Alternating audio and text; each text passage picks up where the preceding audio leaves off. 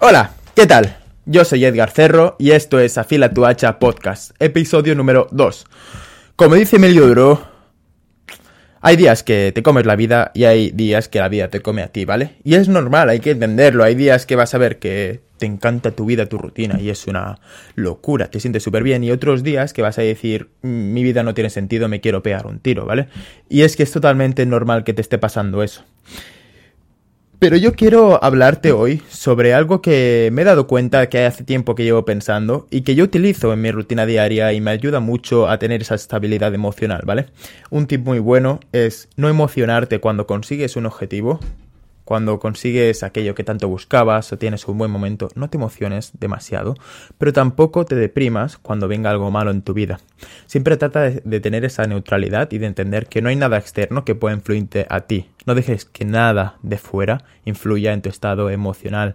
Tú eres el dueño de tu cuerpo, de tus emociones y de tu destino. Por lo tanto, tú controlas cuáles son las emociones, las reacciones que vas a tener frente a algo. Una cosa es lo que te pasa, que no lo puedes controlar, por lo tanto, no te enfoques en lo que te pasa, que es en lo que el 95% de personas se enfocan y no tienen control sobre ello, y enfócate en cómo reaccionar a lo que pasa. Cómo reaccionar a lo que hoy, ahora mismo, tienes delante de ti. Eso es vivir en flow state. No pienses en futuro, no pienses lo que va a pasar mañana, a mí no me puta importa, a lo mejor estás muerto, pero no piensas en la mortalidad como algo real, a lo mejor estás muerto de verdad. Out, game over, todo se acaba. Piensa fríamente en eso. Y en cómo estás viviendo hoy tu día. Si está teniendo un sentido lo que estás haciendo ahora. O simplemente te estás permitiendo tener emociones de mierda, te estás permitiendo tener depresión, ansiedad, sin tener en cuenta que realmente a lo mejor mañana game over. Entonces, vamos a hablar sobre todo esto y como decía al principio, voy a hablar sobre algo que a mí me ayuda mucho a pensar. Mira, te cuento. Eh, mi mayor mentor toda la vida ha sido mi abuelo. O sea, yo he hablado con mi abuelo desde pequeño y hemos tenido charlas de horas y horas en las que él me contaba, pues, como todos los abuelos imagino que cuentan, ¿vale? Cosas de cuando era joven, de la mili, que empezó a trabajar con 8 años en la granja, trabajaba 12 horas al día de lunes a lunes, se cortó un dedo en, en una máquina de, de no sé qué, de cortar trigo. Eh, vamos, sus historias, que molan un montón escucharlas, ¿no? Y como él, mm, solo con un sueldo de una fábrica, eh, una nómina, por si acaso, eh, yo que sé, diferencias de lenguaje, nómina lo que te pagan al mes, ¿vale? El sueldo. Solo con eso, él ha conseguido, pues, construirse una casa y otra en la playa. Se la construyó él con sus manos y pagando a otras personas para trabajar, solo con un sueldo de una fábrica. Y hoy en día no te da ni para eso. Las cosas cambian en todos los aspectos. Pero hay patrones que siempre se repiten. A mí me gusta estudiar historia, pero no para aprender en qué año estuvo Franco gobernando, eso me la suda, es que ni lo sé. Eh, simplemente lo que hago es ver y reconocer esos patrones que se van repitiendo durante la historia. Y es que seguro que has escuchado una frase que se ha repetido mucho, pero yo lo que quiero es que pienses fríamente en ella. Porque la, mayor la mejor información siempre la tenemos delante, pero nunca la hacemos caso. Y es que tiempos duros crean personas duras. Personas duras crean tiempos fáciles y tiempos fáciles crean personas débiles. Y entonces el ciclo se repite. Siempre esto se ha estado repitiendo durante la sociedad porque las personas siempre hemos sido la que hemos dominado el mundo, ¿vale? Somos los animales que dominamos. Por lo tanto, siempre vamos repitiendo lo mismo porque somos las mismas personas. Lo que no aprendemos. La sociedad avanza mucho, pero parece que la tecnología avanza mucho más rápido que nuestro intelecto y nuestras cabezas. Entonces, siempre cuando hay un punto de sociedad débil, hay ciertos individuos que destacan. Yo te animo a que seas ese individuo que destaca, porque es obvio que estamos en una sociedad débil. ¿Cómo lo sabes, Edgar? Pues muy sencillo, hablando con mi abuelo. Habla con tu abuelo y que te cuentes sobre cuando era pequeño, y vas a ver cómo ni tenían depresión, ni sabían lo que era eso, ni se le podían permitir. No sabían que era ansiedad y no lo habían sentido. De hecho, es que estoy viendo personas ahora con 80-90 años que están más deprimidas y conocen ahora lo que es la depresión y no tener ganas de hacer nada porque se están dejando llevar por la sociedad actual. Ya no les quedan fuerzas para dirigir, para ser el mando y ojalá las personas mayores, ahora con su mentalidad que tienen, estuvieran dirigiendo a la sociedad joven, porque todo iría muy distinto. Todo iría muy distinto.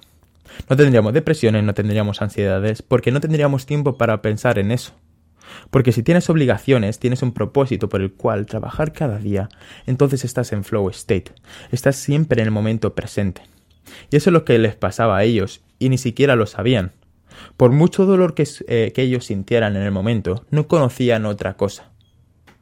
No conocían otra cosa. Si naces en pobreza, no conoces otra cosa. Una vez conoces otra cosa, quieres luchar para conseguir esa, ese bienestar, esa riqueza, entonces luchan para eso. Pero ¿qué pasa cuando naces como por ejemplo yo, en una familia que siempre ha hecho todo para que yo tenga cualquier cosa y no me falte de nada? Aunque a ellos le faltara de comer, algunos días, aunque siempre hubiera habido problemas de dinero en mi casa, aunque hubieran problemas emocionales, a mí la verdad es que no me ha faltado nunca un techo ni un plato encima de la mesa. Y yo estoy muy agradecido por ello. ¿Y qué quieres que te diga? Todas las personas que yo he conocido desde que soy pequeño a mi alrededor, he crecido en esa clase media, por lo tanto yo me dirijo a este tipo de personas, a las personas que como yo han crecido en la misma situación. ¿Qué pasa? Que nosotros nos encontramos con que tenemos todas las oportunidades frente a nosotros. Nuestros padres están dispuestos a endeudarse más de lo que están simplemente para que nosotros tengamos un futuro, para que tengamos esa carrera universitaria. Y es que hay que entender lo siguiente, ¿vale? Nos tiramos hasta los 22, 23, 24 años estudiando una carrera universitaria, endeudando a los padres, para después salir al mundo laboral y que nos den de hostias por todos lados. Porque hemos estado toda la vida encerrados en una nube que no es real. Así no funciona la vida real. Yo me independicé de casa a los 17 años, llevaba de los 16 emprendiendo, tratando de, bueno, emprendiendo muy entre comillas. Empecé con Ayama Academy, una empresa multinivel, vamos a dejarlo ahí, en la que, pues nada, simplemente intentaba meter personas en un sitio para así, pues crear una red de marketing y después, da igual, la cosa es que yo aprendí mucho, yo aprendí mucho sobre habilidades de comunicación y todavía estaba acabando segundo bachillerato. Cuando acabé el segundo bachillerato no sabía qué quería hacer con mi maldita vida, o sea, es que estaba muy perdido. Yo no sentía que pudiera tomar la decisión de lo que iba a hacer el resto de mi vida con 16, 17 años. Para mí era una locura. Mm, me podía gustar muchas cosas, pero toda la vida me estás vacilando. Y encima hacerles pagar a mi padre algo que es que ni siquiera he probado. A lo mejor empiezo a estudiarlo y digo, ¿qué mierda es esta? Y me tengo que estar yo cuántos años de mi vida haciendo qué? No tenía sentido y tenía problemas mucho más importantes que gestionar en ese momento. Podía refugiarme en, en IAM Academy, pero realmente me gustaba de IAM que no había techo.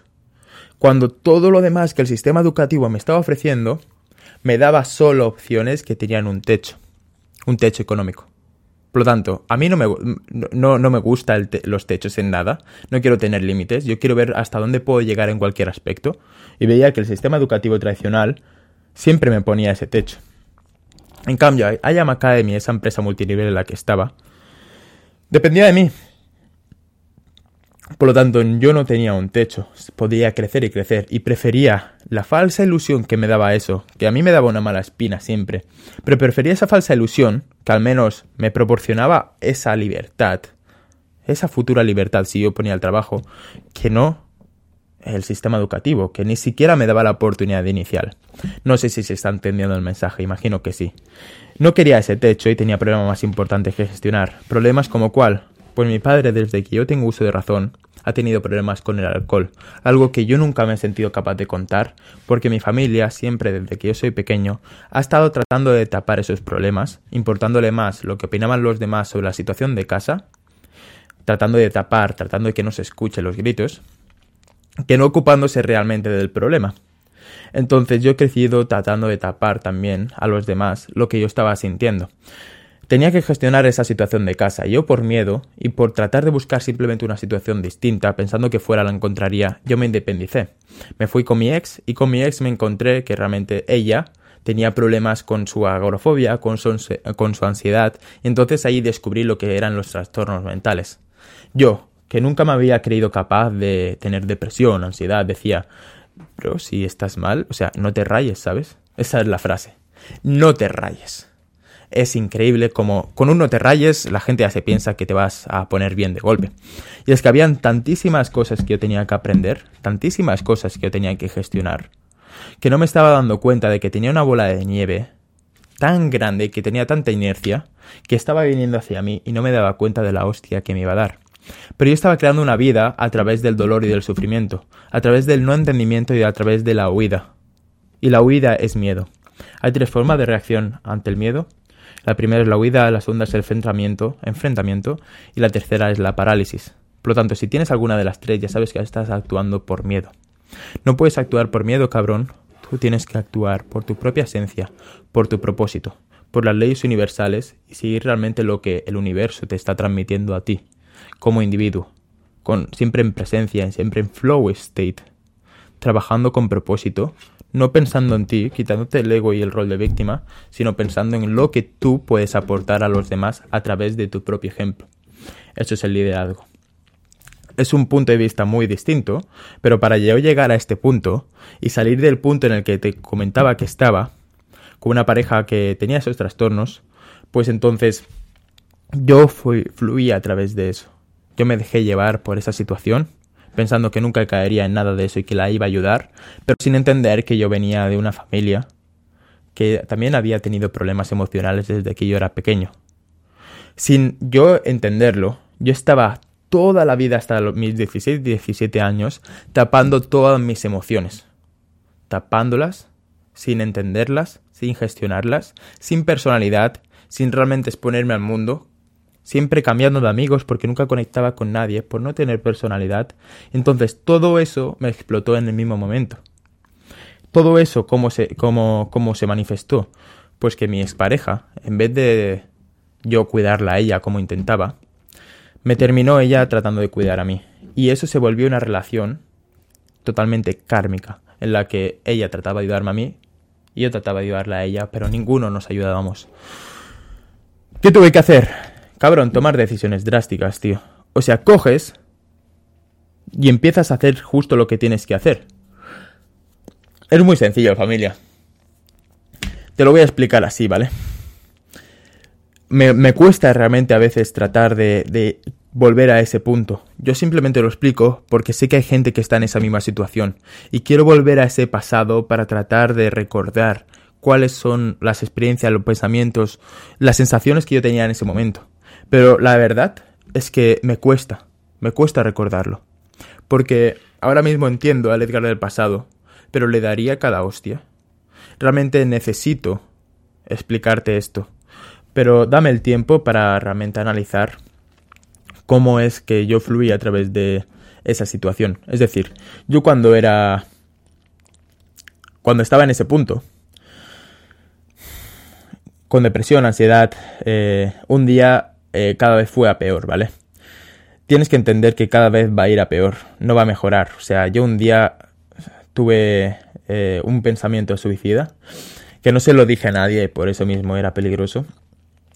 Pero sí, yo pensé en, esa, en ese suicidio como alternativa. Realmente no veía por qué continuar, no le veía sentido a la vida. Y yo solo sentía malas, malas sensaciones, malas emociones.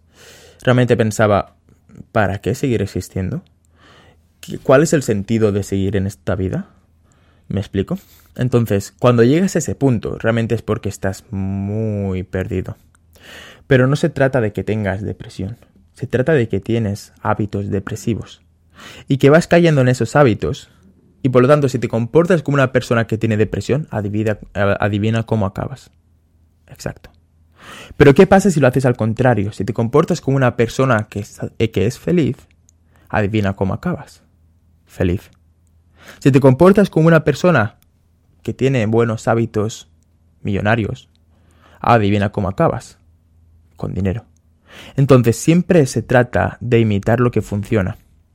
Porque es como aquello de que todos los padres se piensan que sus hijos son especiales. No, señora, tu hijo no es especial. Si tienes dos hijos, uno se parece a la madre y otro se parece al padre. Es así de fácil. Porque aprendemos por imitación. ¿Y qué imitamos? Las personas que tenemos cerca. Por lo tanto, a quién escuchas y a quién te con quién te rodeas es lo más importante que vas a tener en tu vida. Por eso yo tuve que empezar por tomar esas decisiones drásticas. Tuve que empezar por alejarme de la persona que en ese momento más quería, que era mi expareja.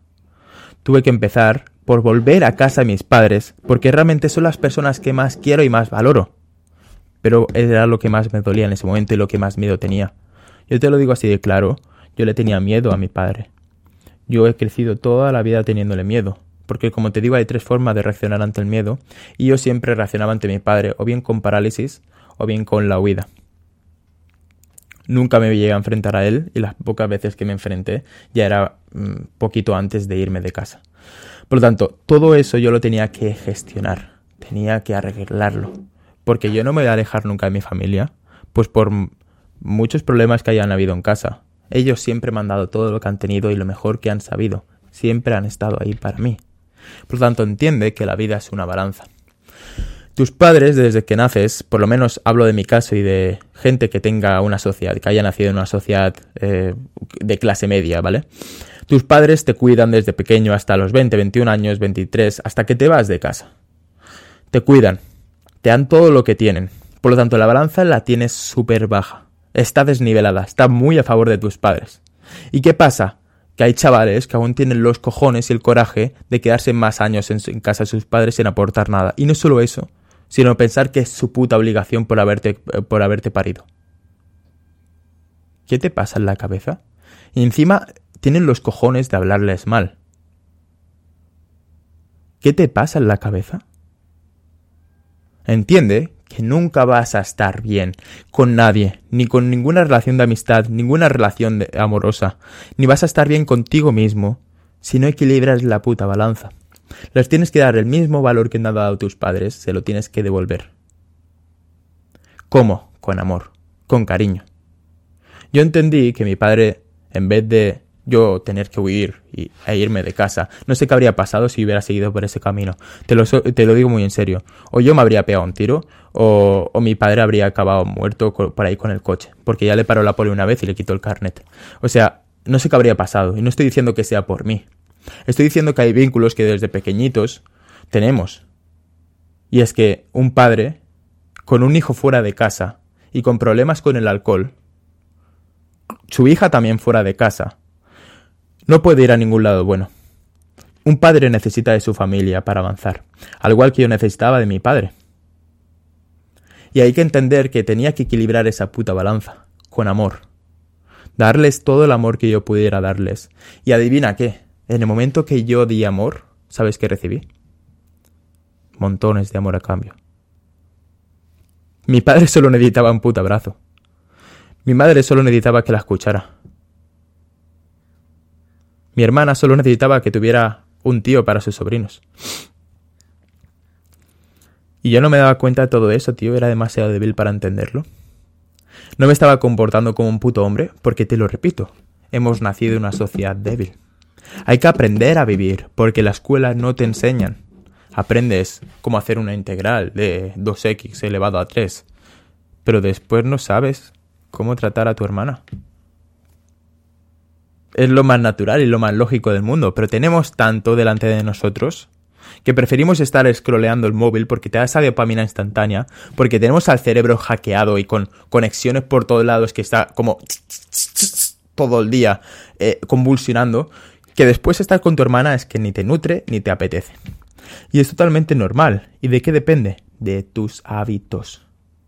A veces sí que es verdad que tienes que trabajar desde dentro hacia afuera, de lo interno a lo externo pero a veces empezando por lo de fuera, puedes actuar directamente a lo interno. Y este es el hack que yo entendí. Ese es el hack life. Y es lo secreto. Si te puedes llevar algo de esto, así cambias tus putos hábitos. Al primer mes no pretendas disfrutar de lo que estás haciendo y entender lo que estás haciendo. Ni al segundo mes, ni al tercero, ni al cuarto. No lo pretendas. Porque si llevas 7, 8 años, 9, 10, 17, me la suda. Con unos hábitos de mierda, y sin cuidarte a ti mismo, no pretendas en tres meses cambiar tu vida simplemente porque hayas empezado a ir al gym. No funciona así, tío, lo entiendes. Tienes que cambiar todos tus paradigmas de tu puta cabecita. Y para cambiar tus paradigmas, lo que tienes que hacer es empezar a cambiar tus hábitos desde cero. Cambia tus hábitos y en segundo lugar cambia tu entorno. Oh, no, es que mis colegas son los colegas de toda la vida. Tío, yo sigo manteniendo contacto con mis colegas de toda la vida. Están ahí, tío. Son gente que valoro, que aprecio. Ya saben que cualquier problema me pueden llamar. Pero no hablo con ellos. A lo mejor el último mensaje que les envié fue hace tres meses. Y el anterior hace otros tres meses. ¿Por qué? Pues porque no pierdo el tiempo, tío. Ellos están en un plan distinto, han elegido un camino de vida distinto. Ok. Yo elijo el mío. Solo hay que mirar. ¿A quién le va mejor? Es así de sencillo. Vale, familia, así que tienes que cambiar ese entorno. No tienes que juntarte con gente que no está donde tú quieres ir. Y es por lo que te he dicho, es puro comportamiento humano, pura naturaleza. Aprendemos por imitación, mi gente. Y tú aprendes imitando de los demás, y contra más tiempo pases con alguien o escuchando a alguien, más como esa persona te vas a volver. Pero no se trata de, de lo que la persona hace, ni se trata de lo que la persona dice, porque todos somos diferentes en forma exterior, se trata de lo interno. Y tú no puedes influir en lo interno de forma voluntaria porque se trata de tu subconsciente. Por lo tanto, lo que ataca tu subconsciente es justo aquello que tú no estás siendo consciente de que te está influyendo. Como por ejemplo tu entorno. Porque aprendemos por imitación. ¿Ves cómo todo se conecta? Aprendemos de imitación de los padres desde pequeñitos. Tus padres pueden tener muchas cosas buenas. Si están vivos y están sobreviviendo en esta sociedad, seguro que hacen cosas bien. No sé qué, pero algo bien hacen. Pero si tú no quieres la misma vida que tus padres, ni que tus colegas, vas a tener que entender que te vas a tener que alejar durante un tiempo de ellos. Vas a tener que pasar ese proceso solitario de entendimiento, de luchar con tus propios límites y de entender cuáles son aquellos dolores que tienes desde pequeño para trabajar en ellos. Y por último, familia, quiero transmitirte lo siguiente, y es que recuerdo perfectamente eh, yo siempre he estado repitiendo patrones de mi, de mi madre, ¿vale? En este caso, porque yo me he criado sobre todo con ella y yo he cogido, pues, he estado mucho tiempo hablando con ella, por lo tanto, le he imitado por completo en todo lo que he hecho. Yo empecé la primera relación con 13 años y recuerdo perfectamente que estaba con esa chica muy enamorado y le daba todo. Me acuerdo que me tiré como tres semanas para hacerle para nuestro aniversario eh, un cisne de esos de origami de, con piezas 3D de 1200 piezas. Un puto cisne así. ¿Qué me pasaba, tío? Sea, es muy romántico, estaba muy bien. Pero después también le hice un libro. Un libro que cosí yo a mano. Lo escribí yo durante un puto año, 365 días, cada día escribiendo ese libro, y lo cosí. Y lo encuaderné yo a mano todo, y después se lo entregué. ¿Sabes qué pasó el día que se lo entregué? Ella acababa de llegar de, verano y yo se lo regalé en ese día porque habíamos hecho un año. Em, bien, ella llegaba de su verano, o dos años, no sé cuánto hacíamos, me la suda. Y al llegar de su camping, eh, claro, yo le iba a entregar el libro, pero antes de entregárselo, eh, bueno, no, después de entregárselo me di cuenta de que ella, pues en vez de dedicar el tiempo a escribirme otro libro, se lo había dedicado a otro, pues poniéndome los cuernos. Yo tenía 14, 15 años entonces, eso en ese momento me sentó fatal. Me sentí muy víctima en ese momento. Pero era normal, tío. Yo también me habría puesto los cuernos. Es que esa chavala tenía que experimentar, tenía que vivir algo. Y yo estaba viviendo por y para ella, despersonalizado por completo. Si ella, ella necesitaba algo, yo me anteponía a mí antes que a ella estoy, y tú pensarás, ya Edgar, pero es que era muy pequeño. Ya, pero te estoy diciendo desde que yo soy pequeño, me tomo todo muy en serio, no sabes cuánto. Yo me iba a casar con ella. Ella iba a ser la, persona de, mi futuro de toda mi vida. Suerte que pasó eso. Yo ahora lo agradezco muchísimo que haya pasado eso. Porque fue una parte para entender algo. Pero yo en ese momento no entendí nada, solo me sentí víctima. Por eso, tío, cuando la gente se siente víctima o le dices algo a la cara, la verdad, encima se trata de justificar, es como, tío, ¿qué estás haciendo? O sea, tienes tanto que entender me da pereza hablar con ese tipo de gente, te lo juro. Pero bueno, mi gente, después resulta que me tiré un tiempo así, pues ligoteando con otras personas. Y después empecé con la expareja que te contaba, ¿vale? Con la que pasé todo ese proceso kármico de entendimiento de la ansiedad, depresión y todas estas cosas. A la que después, eh, pues cortamos la relación y volví a casa de mis padres, ¿no? Pues con esta otra pareja que tuve, de otros dos años, lo que pasó es que repetí exactamente lo mismo que con la otra relación me despersonalicé por completo y me convertí en la persona que esa persona me manipuló para ser. Porque cuando alguien tiene una personalidad fuerte como ellas tenía, y tú tienes una personalidad débil, lo que haces es moldearte. Te dejas moldear, yo me dejé moldear, me convertí en un muñequito. Y era el muñequito que ella quería que yo fuese. Que yo fuese. Pero no el muñequito que ella necesitaba. Me convertí en una persona tóxica para ella porque solo hacía por y para ella. Entonces, ¿qué pasa si yo no hubiera cortado con esa relación? ¿Qué pasa si yo no entiendo eso? Y después de que haya un problema, imagínate que me pone otra vez los cuernos, vuelvo a pensar qué mala suerte tengo. Es que me pasa siempre lo malo a mí, es que nadie me quiere, es que soy feo, es que... Mira, ves, es que tengo depresión. Eh, vamos, me podría haber hundido muchísimo en ese momento. Pero no, lo que hice fue entender que estamos condenados a repetir los mismos patrones hasta que los aprendemos. Hasta que aprendemos la lección, siempre vamos a ir a lo mismo, porque es lo que hemos aprendido desde pequeños. Yo aprendí de mi madre, que ella siempre ha estado personalizada, y viviendo por y para mi padre. Era literal, 24-7 pensando en mi padre, a ver cómo iba a llegar a casa, a ver si iba a venir borracho o no, llamándole a ver si estaba en el borracho y para escuchar su voz. Todos los días viviendo por y para mi padre, pensando en él. Yo, criándome con mi madre, ¿qué crees que aprendí? ¡Voilà! ¡Maravilla! Aprendemos por imitación. Entonces fue justo lo que yo hice. Hasta que no entendí esto y sané a través de ese proceso, me convertí en otra persona a través de ese dolor, no pude aprender nada. He pasado de eso a después, empecé a follesquear con todo lo que pillaba. Después tuve una relación abierta. Y después, no sé qué me pasa que ahora no puedo estar mucho tiempo en una relación que acabo cortando. Porque entiendo que no quiero que nadie se pille de mí, porque yo no quiero una relación ahora mismo. Y es así de sencillo. Y la gente se pilla cada vez más rápido. Y es como, no, tío, yo no estoy ahora para eso. Y hay que entenderlo. Ya está. Todo ha cambiado ahora mismo. Y es porque estoy entendiendo esos patrones. Y estoy seguro que todavía tengo esos paradigmas que me están dificultando conseguir algo en la vida. Porque solo sé que no sé nada. Y que hay muchísimas cosas que aprender. Pero solo sé que estoy en un punto que me encanta. Y que cada día agradezco el punto en el que estoy y lo que, estoy consiguiendo en la vida. Claro que hay días que son difíciles, claro que hay días en los que la vida me trata de comer, pero yo tengo esos hábitos creados que pase lo que pase, no fallo. Me sienta como me sienta, yo actúo y acciono igualmente. Hago lo que tengo que hacer cada puto día, porque he construido esa persona que no falla. Entonces, no significa que ahora mismo disfrute al máximo de mi rutina. Hay días que la disfruto mucho y hay días que la odio, pero es normal que tenga estas subidas y bajadas, porque como te cuento, hace un año que salí de esa depresión. Por tanto, hay días que todavía se me hace complicado. Hay semanas enteras que me cuesta mucho tirar.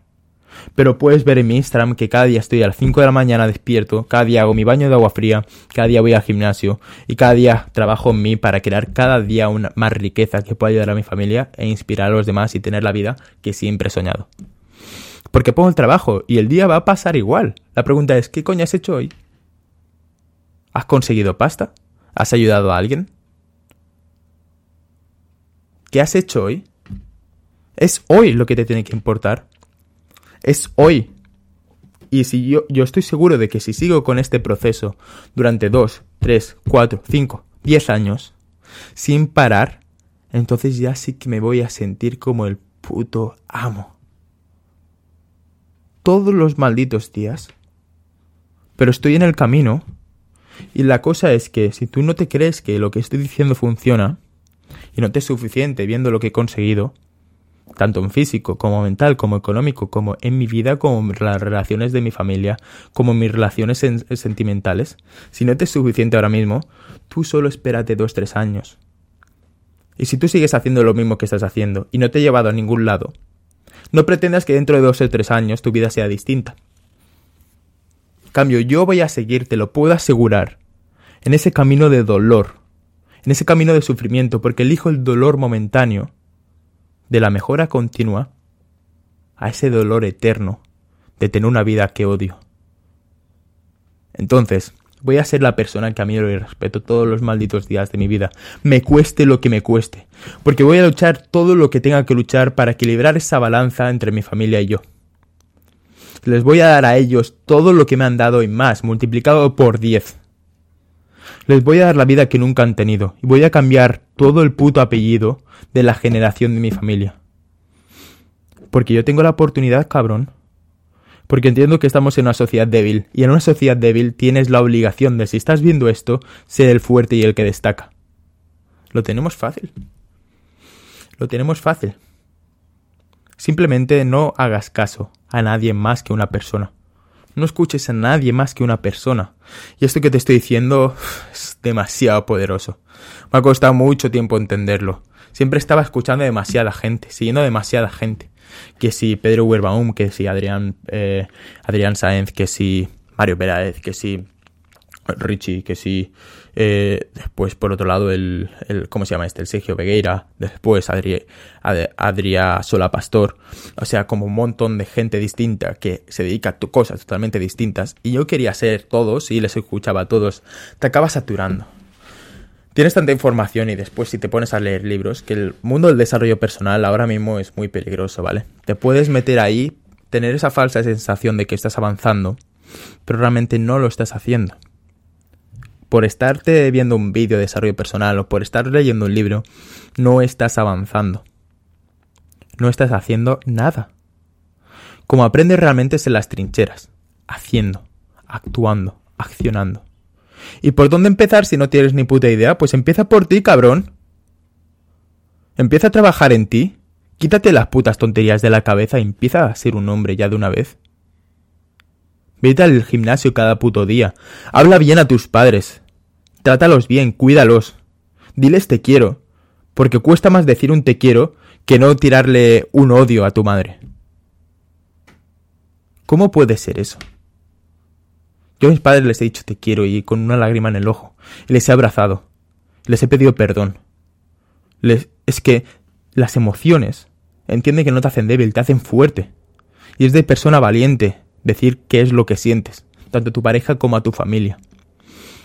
Es tu puta obligación hacer eso. Entenderlos, amarlos, respetarlos y darles todo lo que le puedas dar. Proveerles. Así es como se cuida la familia, tío. ¿Qué es eso de crear una nueva familia con alguien que ni conoces, cuando la tuya está descuidada? Yo no voy a trabajar con otra persona. Yo no voy a trabajar en crear mi propia familia al menos hasta que mi familia inicial, no la nueva que yo creé, sino mis padres, mi hermana, estén totalmente cubiertos en todos los aspectos. Que no les falte mi amor, mi cariño, mi apoyo y que no les falte mi economía. Porque sí, cabrón, les voy a dar una puta tarjeta de crédito a cada uno de ellos con mi cuenta bancaria vinculada. Y ellos se van a poder gastar lo que quieran cuando quieran. Porque ellos me lo han dado todo a mí. Yo se lo voy a dar todo a ellos, pero no solo el dinero, cabrón. Yo ahora mismo hablo con mis padres y tenemos más cariño que nunca. Mi padre es mi mejor amigo. Y antes le tenía miedo. Todo cambia, familia. Y es a través del amor. Como he dicho como al, al inicio de este podcast. Así que nada, mi gente. Si me estás escuchando desde Spotify, desde Apple Music decirte que muchas gracias por utilizar esas plataformas, decirte que justo ayer aprendí a configurarlo. Si me estás viendo desde YouTube, te mando un abrazo enorme porque estamos creando una comunidad hermosa, muy bonita y realmente espero que esta información te esté ayudando. Trato de desnudarme por completo y juego con esas emociones del pasado para tratar de traerlas hacia aquí. Espero cada vez aprender más a comunicarme un poquito mejor ya que es a través de la comunicación la forma en la que yo puedo dar ese entendimiento a los demás y con el entendimiento vosotros podéis cambiar cosas en vuestra vida. Por lo tanto, yo tengo que ser cada día mejor comunicador. Así que voy a trabajar en esas habilidades, yo os lo prometo. Y vosotros, por vuestra parte, poner el puto trabajo. Esto es Afila tu hacha. Nos vemos en el siguiente podcast.